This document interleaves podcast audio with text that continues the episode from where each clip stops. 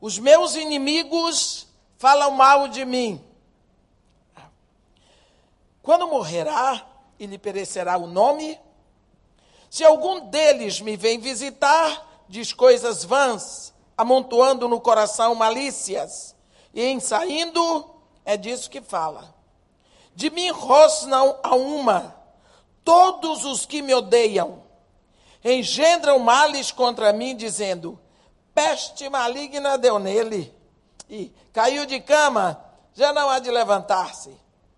Até o meu amigo íntimo, em que eu confiava, que comia do meu pão, levantou contra mim o calcanhar. Tu, porém, Senhor, compadece-te de mim e levanta-me para que eu lhes pague segundo merecem. Amém. É, quando nós lemos um, uma, um salmo assim, um trecho assim, a gente diz: puxa vida, mas eu melhorei muito. Esse salmista estava muito atrás de mim, porque ainda está querendo aí se vingar. Mas quando nós olhamos a, a dor que ele estava passando fala da calúnia de inimigos.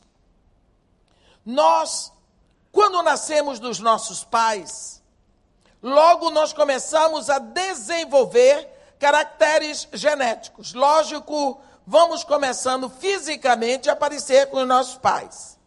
Quando a criança nasce, você já vê alguma coisa. Todo mundo normalmente diz logo, é a cara do pai, nem sempre. Parece muito mais com a avó, porque nasce tudo engilhado, né? Mas depois você vê que, não é, que é impossível duas pessoas negras casando, o marido e a esposa, nasce um filho louro dos olhos azuis, você olha assim, não diz nada, porque é sempre por trás que se fala. Diz assim, tem alguma coisa errada. Não trocaram essa criança lá no hospital, não. Ih, tem alguma coisa errada. Qual a nacionalidade do vizinho? Né? As pessoas vêm porque os caracteres são abertos. Eu fui num, numa tribo de índios lá no extremo norte do Brasil e cheguei lá eu estava impressionado porque o, o índio que tocava o louvor, coitado, o violão dele só tinha uma corda. E aquilo me incomodou muito. Eu disse, puxa, meu Deus, não... depois eu providenciei corda para o violão dele, mas fiquei impressionada que tinha muito índio louro. Eu disse, gente, mas índio louro?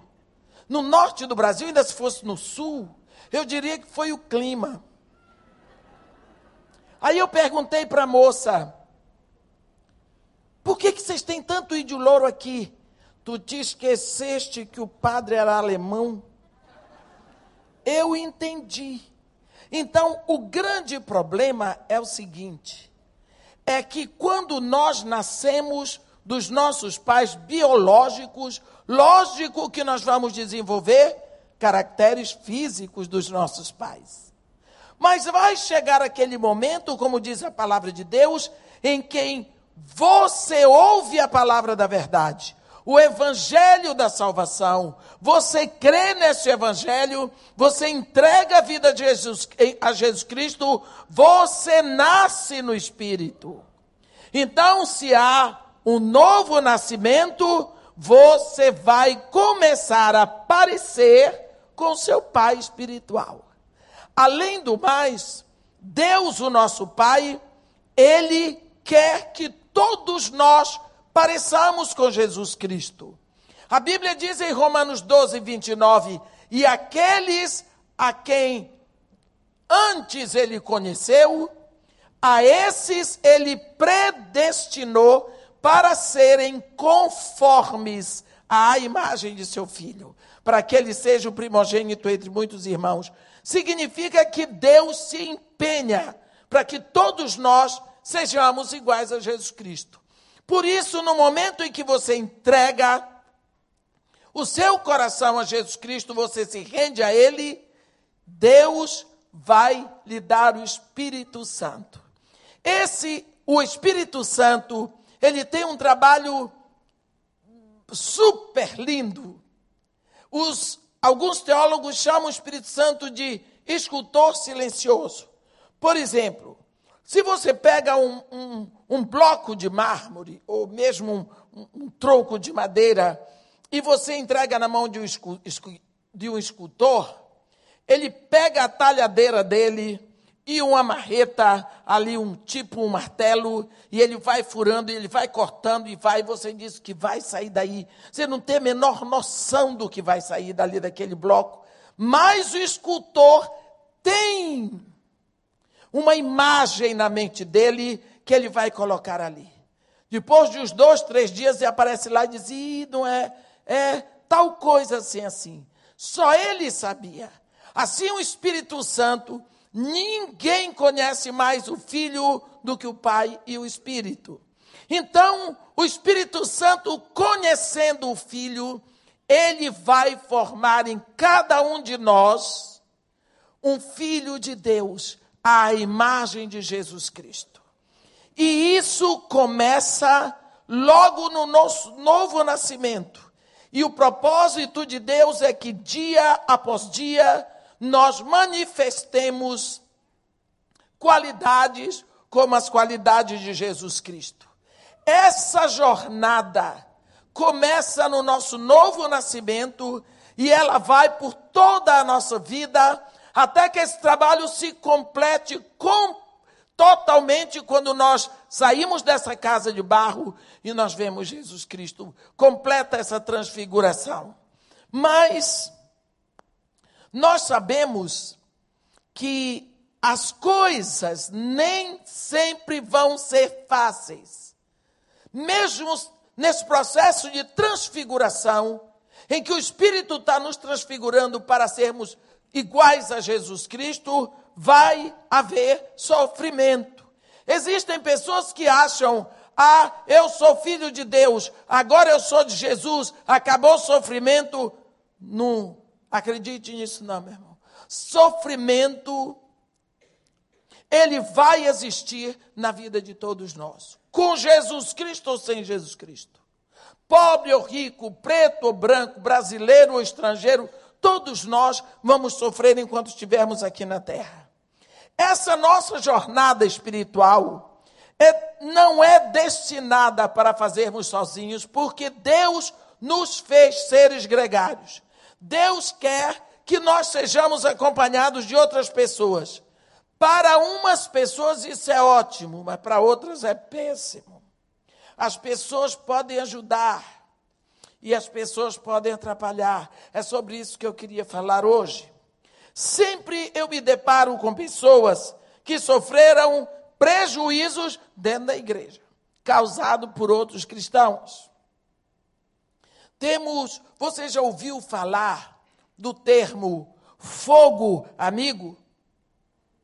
Você já foi afetado pelo fogo amigo? Ah, aquele ataque causado por alguém que vive ao seu lado, que já recebeu seus favores e que já dependeu do seu pão, um dia ele lhe ataca. Olha, esse fogo amigo é um míssil que é direcionado ao centro do nosso coração, porque ele vem da pessoa que menos nós esperávamos. Muitas pessoas me dizem que têm sofrido mais nas mãos de irmãos na igreja do que das mãos das pessoas do mundo. Eu me lembro que quando o meu filho começou a namorar essa moça, que hoje é a esposa dele, quando ela foi dizer para o pai dela que estava namorando, gostando de um menino, ele era evangélico, o pai dela, está, acaba com isso, acaba com isso, não quero você metida com o evangélico. O pai dela fez um escândalo porque mostrou para ela a lista de prejuízos que já tinha tido com o evangélico. Mas meu filho casou com ela. E hoje o sogro quer muito bem a ele e vice-versa. Aprendeu que não é por ser evangélico que nós somos pecadores, mas é por sermos pecadores que nós precisamos ser evangélicos. Não significa que por ser evangélico é que você vai fazer essas coisas.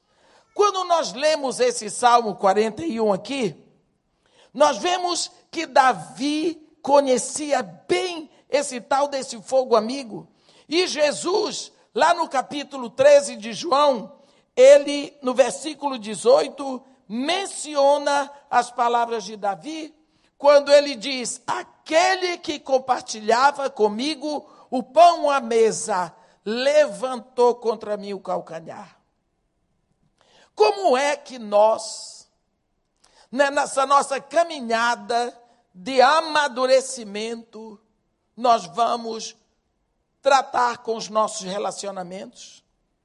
Porque do modo como nós tratamos os nossos relacionamentos, vai determinar se avançamos ou se recuamos ou se estacionamos na nossa jornada pela vida.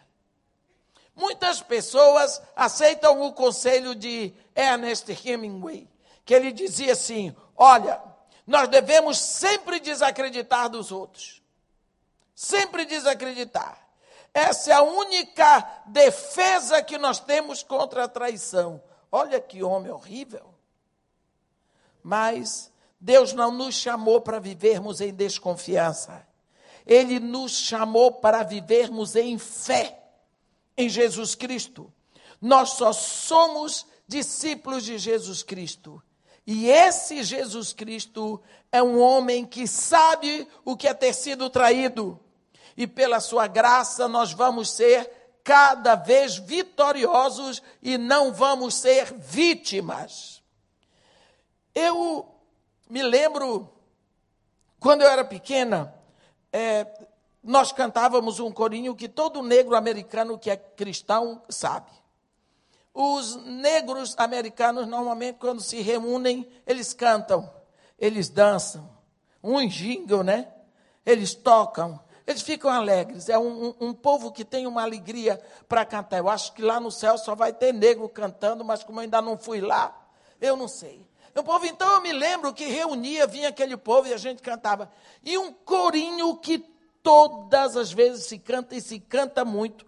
E quando um começa a cantar, os outros entram e vão fazendo diferentes vozes e vão fazendo, dizendo palavras diferentes, vira uma festa.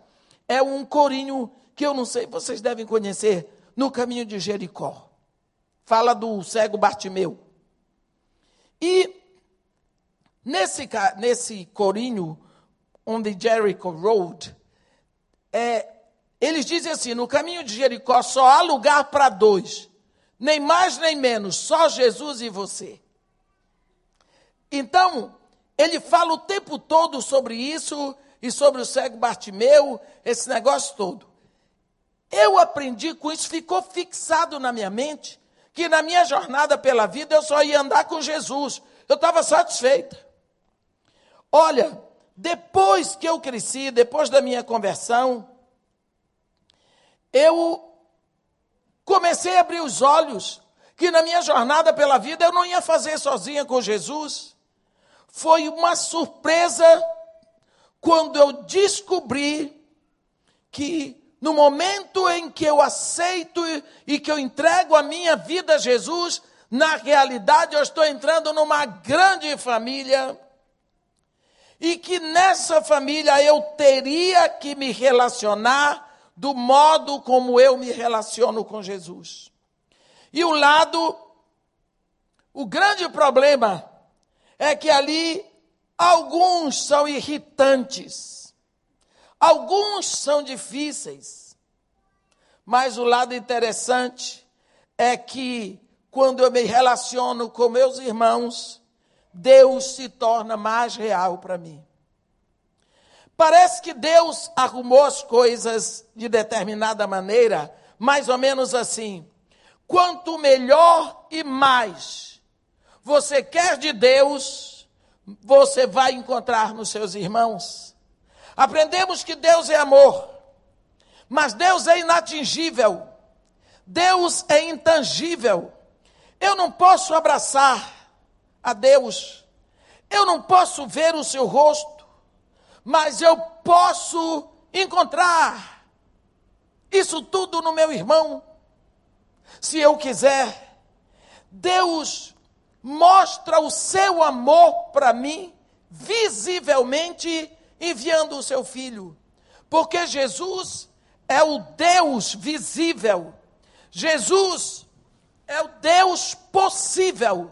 Jesus é o Deus que você vê, que você toca, que você ouve. Ele diz: Quem vê a mim, vê o Pai. Então ele manda a sua parte visível. E o amor de Deus é visto no nosso amor pelos outros. Quando nós pensamos nisso e nos relacionamos com os outros do modo como Deus pretende, nós facilitamos para as pessoas uma mais clara compreensão do próprio amor de Deus. Porque nós somos seres físicos, nós podemos nos relacionar de um modo que nós não podemos nos relacionar com Deus. Quando alguém está triste, quando alguém perdeu um ente querido, quando alguém recebeu uma notícia é, dramática, quando alguém sofreu um grande prejuízo, quando uma pessoa está, como nós costumamos dizer, arrasada, desconsolada, e eu me aproximo com cuidado dessa pessoa, converso, sorrio, choro com aquela pessoa, o meu corpo inteiro demonstra uma linguagem de cuidado, uma linguagem de amor, e assim eu estou ali sendo uma demonstração do amor de Deus, porque seguramente Deus gostaria de abraçar aquela pessoa. Eu me lembro de uma vez que eu estava pregando a segunda igreja presbiteriana de Linhares. E lá, não sei quem conhece, aqui tem aquela lagoa, acho que é Juparaná, né? E aquela lagoa é muito perigosa. O, a primeira igreja batista de lá é, estava em construção, eles estavam é, reconstruindo, aumentando. Eu não sei se eles estavam reconstruindo, acho que eles estavam construindo um templo novo e bem maior ao lado do templozinho antigo. E era um feriado de final de semana, Dia das Mães, tinha caído num feriado. E a igreja batista, os jovens foram para um retiro que num lugar ali na no, na lagoa. O pastor, logicamente, não foi sexta-feira, mas disse para os meninos: vocês ficam lá, vai ter preletor para vocês, mas sábado de tarde eu vou pregar. Porque ele precisava ficar na cidade, que pedreiro normalmente se paga dia de sábado paga toda semana. Então ele aproveitou sábado de manhã, o, a igreja estava lá. Sábado de manhã ele foi e com os filhos, ele tinha dois filhos, um de 10 anos e outro de 6. E de 7. E ele foi comprar o presente para o Dia das Mães, deixou dentro de carro, de casa, foi em casa, almoçou, pagou os pedreiros e foi embora com os meninos para lá. Chegou lá, ele disse para os meninos: Eu vou pregar. Ninguém vai perto da lagoa. Porque hoje não é dia de tomar banho na lagoa. Quando papai sair daqui, papai vai levar vocês lá na lagoa e depois vamos para casa e aquelas coisas todas que pai diz. O pai, o pai foi pregar. Daqui a pouco, passa uma meia hora, me aparece o pequeno lá todo molhado, gritando: Papai, papai, o fulano ele entrou na lagoa, eu estou chamando e ele não vem. Pronto, você imagina o choque para esse pai. Uma lagoa com areia assassina daquela que tem. Desceu, a igreja toda correu, e aí procura esse menino. Uma hora da manhã, o corpo de bombeiro encontrou o corpo. E aí você pode imaginar a dor que foi.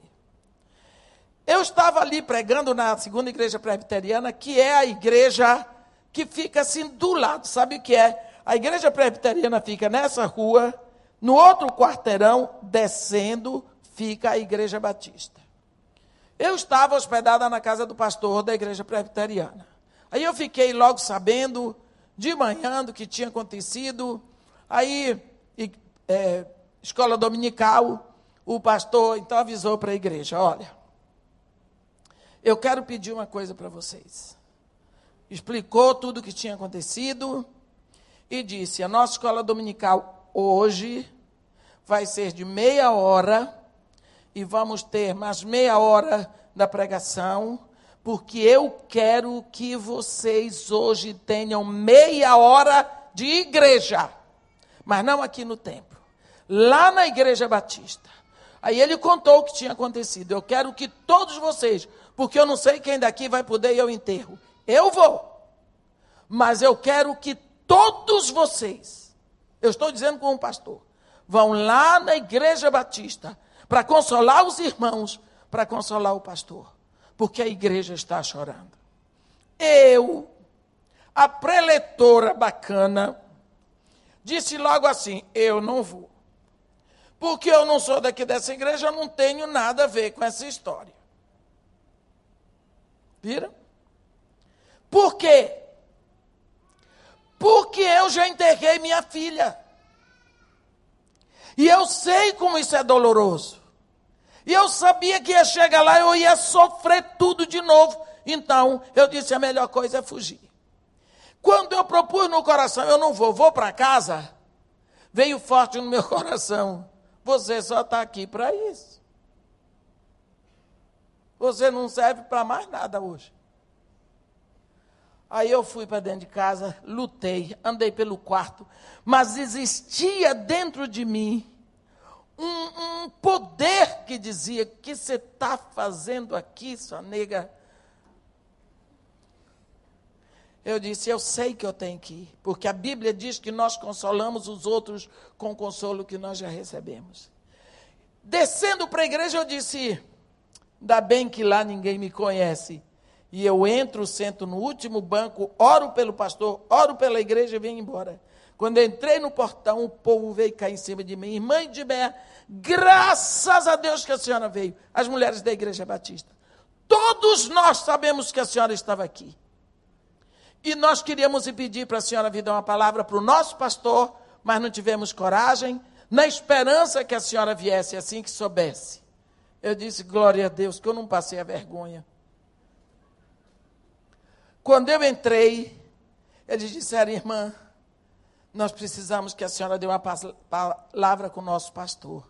Pronto, aí eu já estava no meio das ondas, não dava como me livrar. Quando eu olhei lá para frente, assim, perto do altar, tinha aquele caixão. A cena toda que eu já passei se repetiu. Do lado, um banco assim de madeira, e aquele rapaz, pastor, ele estava, meus irmãos, verde, de sofrimento, verde. A noite toda sem dormir, ele magrinho, sentado sozinho do lado do caixão do filho dele. Eu olhei para ali. Eu vou dizer para vocês, aquela era uma cena tão presente no meu coração. E eu fui lá. A igreja toda esperando para ver o que ia acontecer. Porque você sabe como é crente. Na realidade, não era por fofoca. Eles queriam uma solução. Eles queriam uma ajuda. Porque a igreja ama o pastor. Pode reclamar, fazer o que quiser. Mas ele ama o seu pastor. Aí eu cheguei, quando eu cheguei perto dele, botei a mão no ombro dele, ele olhou para mim, ele olhou para mim, tomou um susto. Mas ele me deu aquele abraço, chamou pelo meu nome. Ele disse: A senhora veio. Quer dizer, ele também estava esperando que eu fosse. Só Deus para dar conta da gente. Porque foi Deus que veio no meu socorro para eu ir ali. Há quanto tempo eu sou crente, há quanto tempo eu prego essa palavra, mas eu dou trabalho. Aí, eu disse para ele, pastor, eu quero dizer uma coisa para o senhor. Isso que está acontecendo aqui, o senhor nunca vai esquecer. Esse sofrimento, ele não vai passar. O Senhor vai se acostumar com, a viver com ele. É uma dor que o Senhor vai acostumar a gemer. Outra coisa. No seu ouvido agora está vindo muito ataque. As setas que o senhor está recebendo vêm de lá do inferno. E eu vou lhe dizer quais são as setas que o senhor está recebendo. A culpa foi sua, porque devia ter tomado conta, o homem desmaiou. Tudo que eu ouvi, tudo que você, em nome de Jesus, nunca vai ouvir, porque eu não desejo que você sente ao lado do caixão de um filho seu. Se passou. Ele estava ouvindo todas as acusações. Ele chorou, ele gemeu. Ele gemia alto e tremia nos meus braços. Quase caímos os dois juntos. Mas foi quando ele botou para fora. Naquela hora, ele disse assim: Eu sei que o meu Pai do céu veio me abraçar. Nunca vou esquecer disso. Na hora que você vai a um irmão seu que está sofrendo, e você não precisa às vezes dizer nada, mas eu, você pode ter certeza que o seu abraço faz diferença. Deus, Ele usa os seus braços, Ele usa o seu corpo, Ele usa a sua voz. É por isso que nós somos um só corpo, é um ajudando o outro. Quando eu fui escrever isso aqui, eu me lembrei muito daquele momento, quando eu me aproximo de uma pessoa que está desconsolada. Eu sorrio, choro com aquela pessoa. O meu corpo inteiro é uma linguagem comunicando o cuidado, o amor de Deus, sendo uma demonstração, sendo demonstrado ali. Porque nós somos seres físicos. Deus nos deu um corpo. Nós podemos tocar, nós podemos nos ver. E assim, esse interrelacionamento mostra o que Deus está mandando, e juntos nós podemos fazer esse Deus invisível, fazê-lo real. Esse Deus intocável, nós podemos fazê-lo tocável. Hoje, nós ouvimos muita história de desunião dentro da igreja. Algumas pessoas são chamadas de lixas. E parece que o, o, ministério dessas pessoas é desenvolver a paciência dos outros, né? Ai, ai, ai. Nós temos que admitir que algumas pessoas são mais amadas quando elas estão distantes, não é? Porque são tão difíceis. Mas nós temos que amá-las a si mesmo. Existe um antigo hino na minha igreja, que traduzido fica mais ou menos assim: Viver com os irmãos lá no além é uma glória, mas viver com eles a quem é outra história. Por que é? Lá no céu é tudo uma maravilha, está todo mundo transformado, transfigurado, mas aqui, meu irmão, você tem que ter todo cuidado e toda paciência.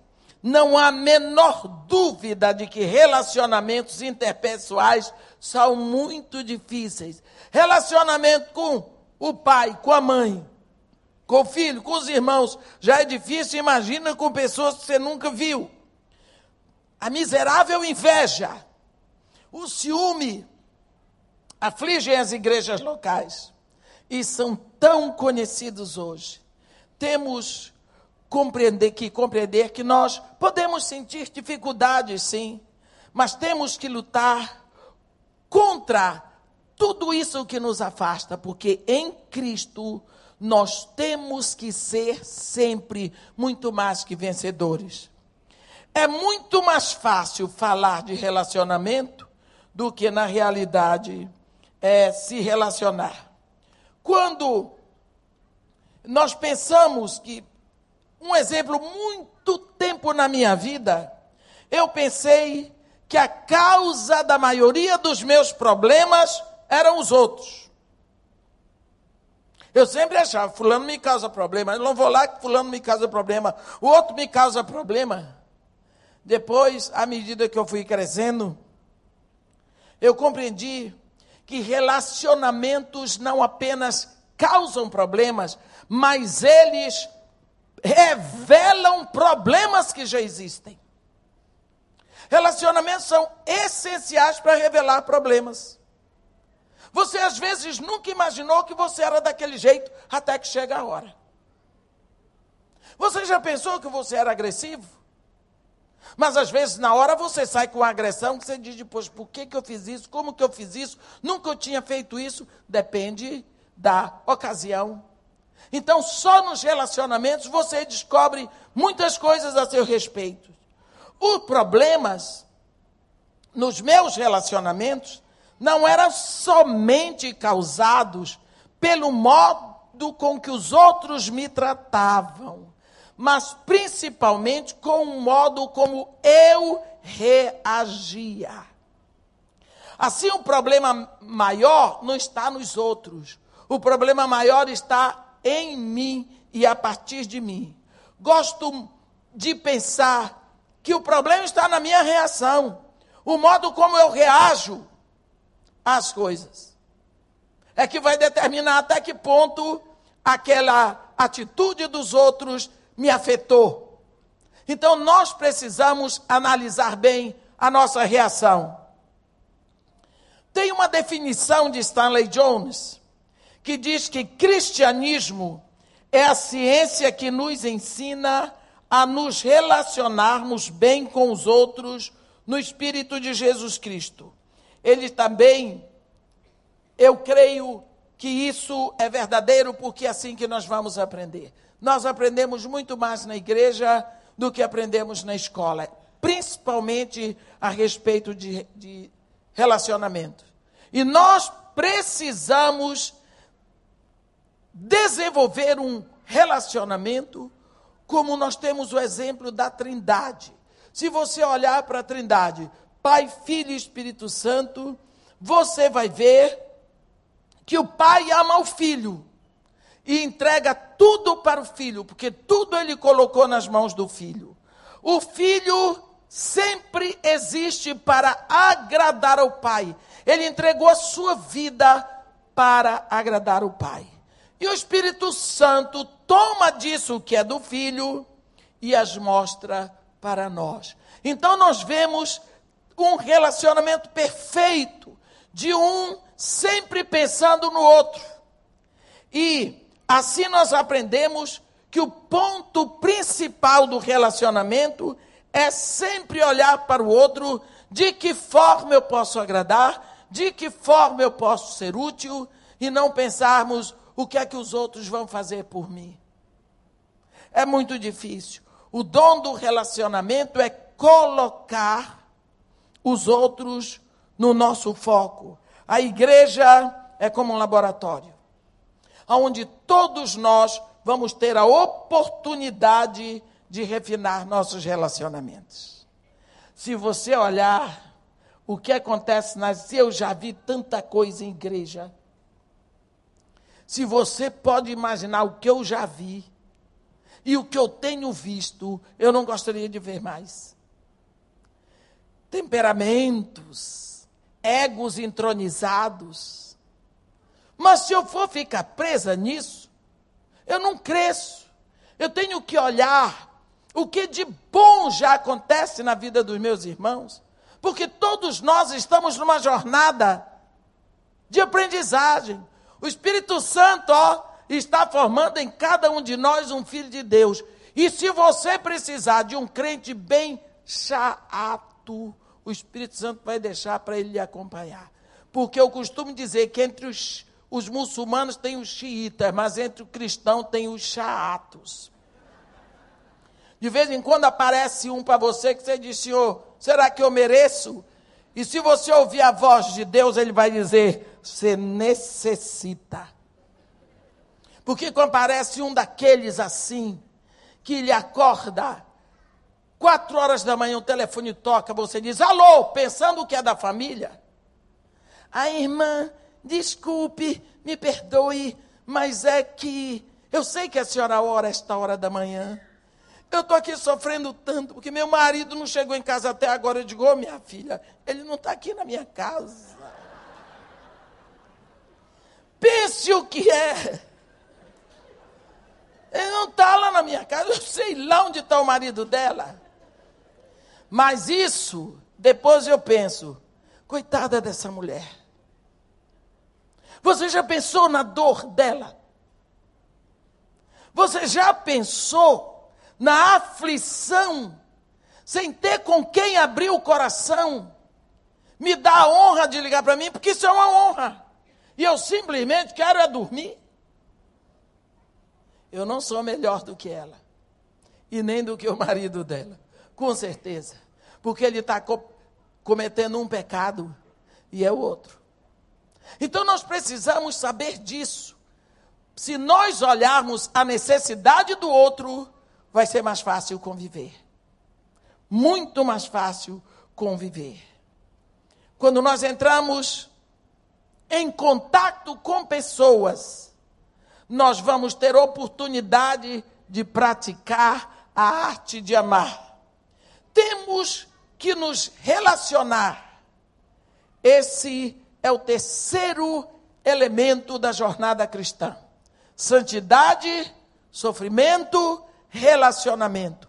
Porque é no relacionamento que nós vamos crescer em santidade. Nós vamos sendo lixados. Nós vamos sendo aperfeiçoados. Quantas vezes nós fugimos? Não adianta.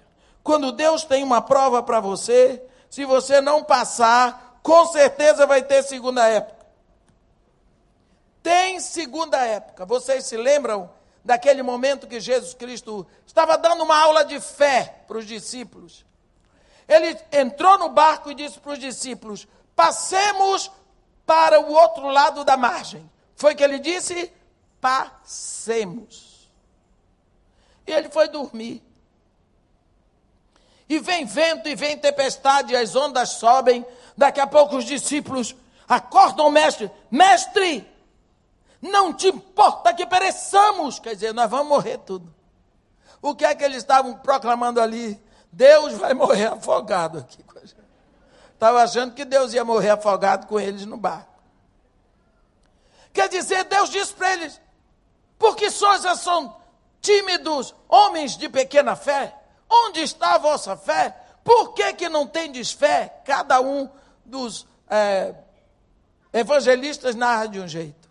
Mas eu gosto da narração de Lucas que ele diz: Onde está a vossa fé? Quer dizer, se você tem, você deixou aonde? No guarda-roupa? Na igreja quando saiu? Pelo seguinte, qual, por que, que Jesus ficou assim aborrecido? Ora, porque a palavra que ele tinha dito é passemos. Ora, se ele diz passemos, é porque nós vamos passar. E eles quando Jesus entrou no barco, eles disseram assim: Quem é este? Que até o, o vento e o mar lhe obedecem. Quem é este homem? Não sabiam. E eram discípulos. Aí vai ter que repetir a prova. Só que nessa prova vai ter alguns elementos. Daqui a pouco, Jesus Cristo está lá, alimenta o povo, e vai chegando a hora da tarde, Jesus chama os discípulos e diz: Ei, podem tomar o barco e ir para o outro lado, que eu vou me encontrar com vocês depois. E eles foram. Jesus sozinho escafedeu-se com mais facilidade da multidão, subiu o monte, e a Bíblia diz que ao cair da tarde ele estava lá.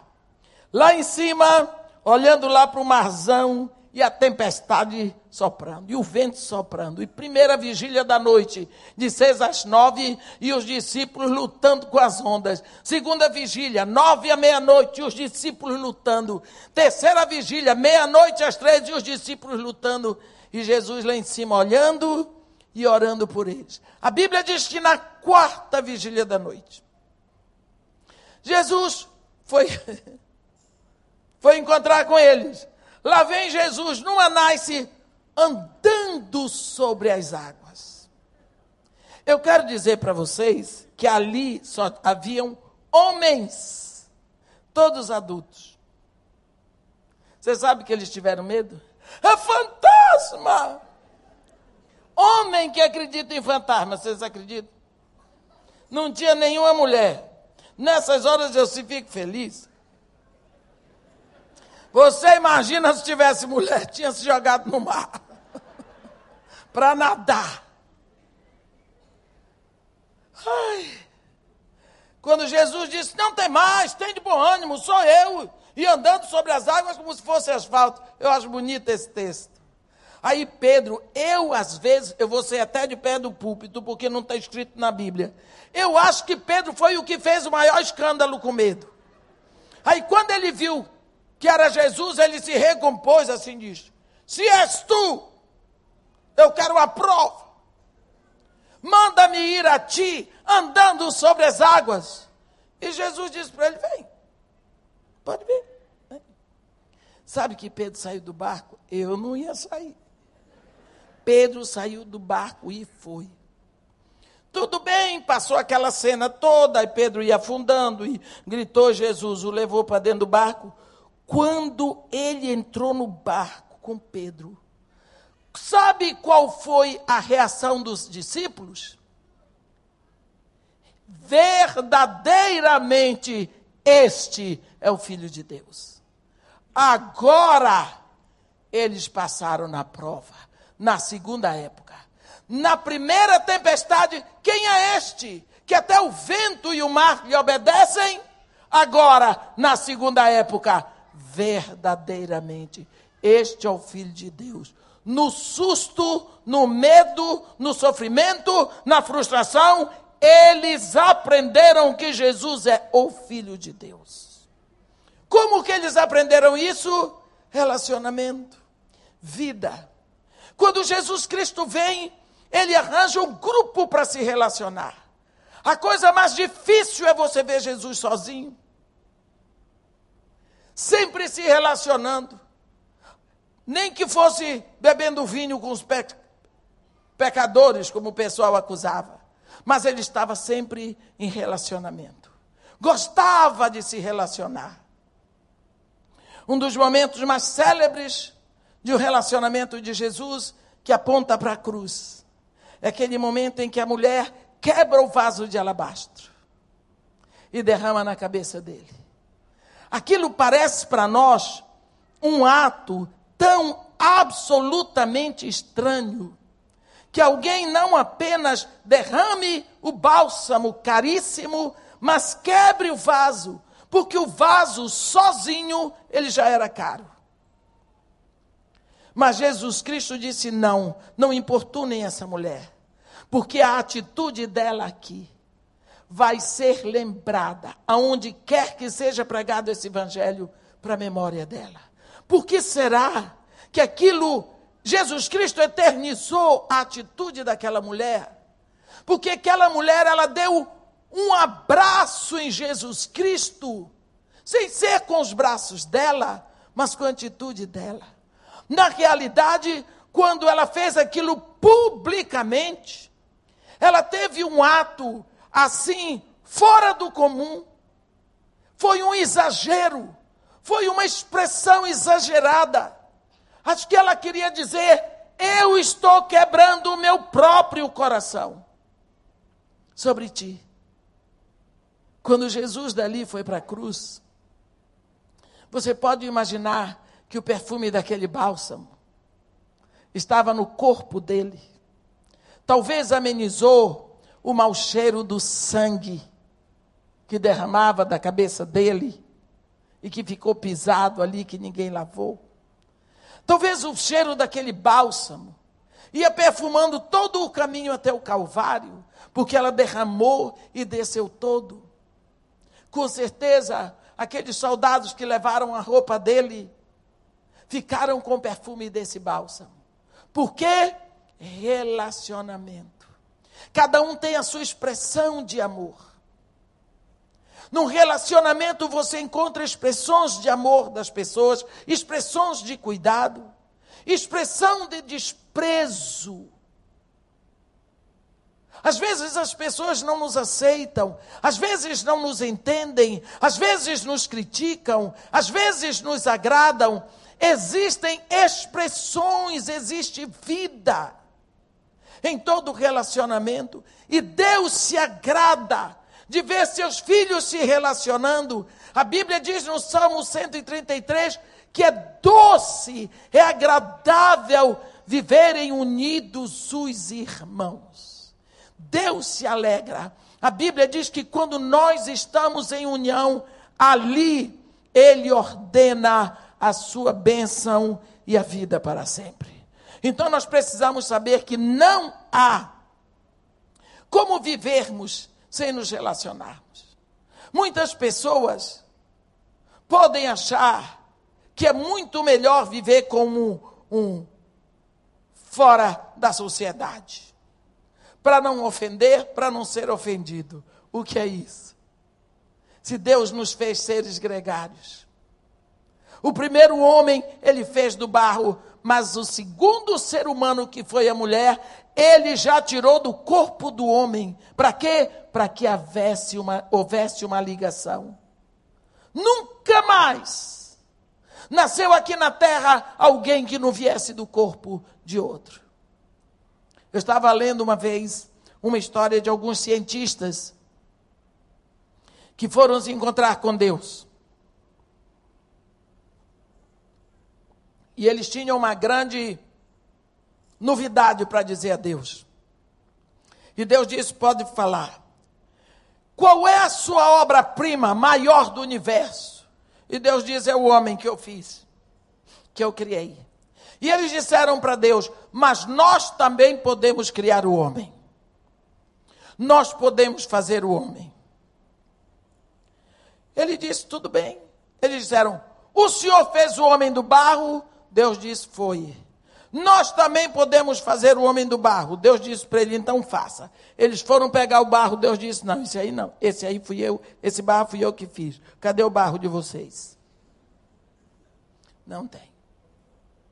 O que eu quero dizer é que Deus nos fez assim, sempre saindo de outro. Não existe um homem aqui que não tenha saído do ventre de uma mulher. E não tenha nascido por causa da intervenção de um outro corpo de um homem. E assim, Deus vai perpetuando a espécie para que eu olhe para trás e saiba que alguém teve que passar uma dor para eu nascer. Então eu dependo do que ficou para trás. E sem às vezes perceber isso, eu vou parir filhos para frente. E quando eu vou parir os meus filhos, eu vou ver como o meu coração, como a minha vida, como os meus sonhos estão ligados naquela pessoa. Então, não há como viver sem relacionamentos. Por que nós dizemos isso? Porque às vezes relacionamentos criam problemas. Até o meu amigo íntimo, em quem eu confiava, que comia do meu pão, levantou contra mim o calcanhar. É isso mesmo. Isso pode acontecer, mas não significa que todos são assim. Você vai encontrar esse fogo amigo, mas você vai encontrar amigo que é fogo, que é uma maravilha, que lhe aquece, que lhe refina, que lhe ajuda e que lhe ama verdadeiramente. Amém? Que Deus nos abençoe e nos guarde. Que estenda a sua mão sobre nós. Que nos abençoe e nos guarde.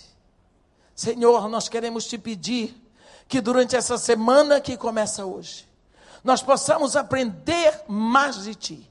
Nós possamos crescer e nos chegar cada vez mais próximos de ti. Pai, nós queremos render a nossa família, nossos filhos, netos, cônjuges os nossos colegas de trabalho, toda a nossa vida nas tuas mãos e pedir ao Pai a tua interferência, a tua mão poderosa sobre nós. Queremos te pedir que nós estejamos debaixo do brilho da tua face. Queremos neste, nesta semana crescer em amor, crescer cada vez mais e fazer uma semana, ó Pai, em que tu te alegres em nós em que tu te regozijes na nossa vida e que tudo o que acontecer conosco seja para a honra e glória do teu nome, seja para o crescimento e o fortalecimento do nosso coração. Isso é o que nós te pedimos e te agradecemos em nome de Jesus. Amém.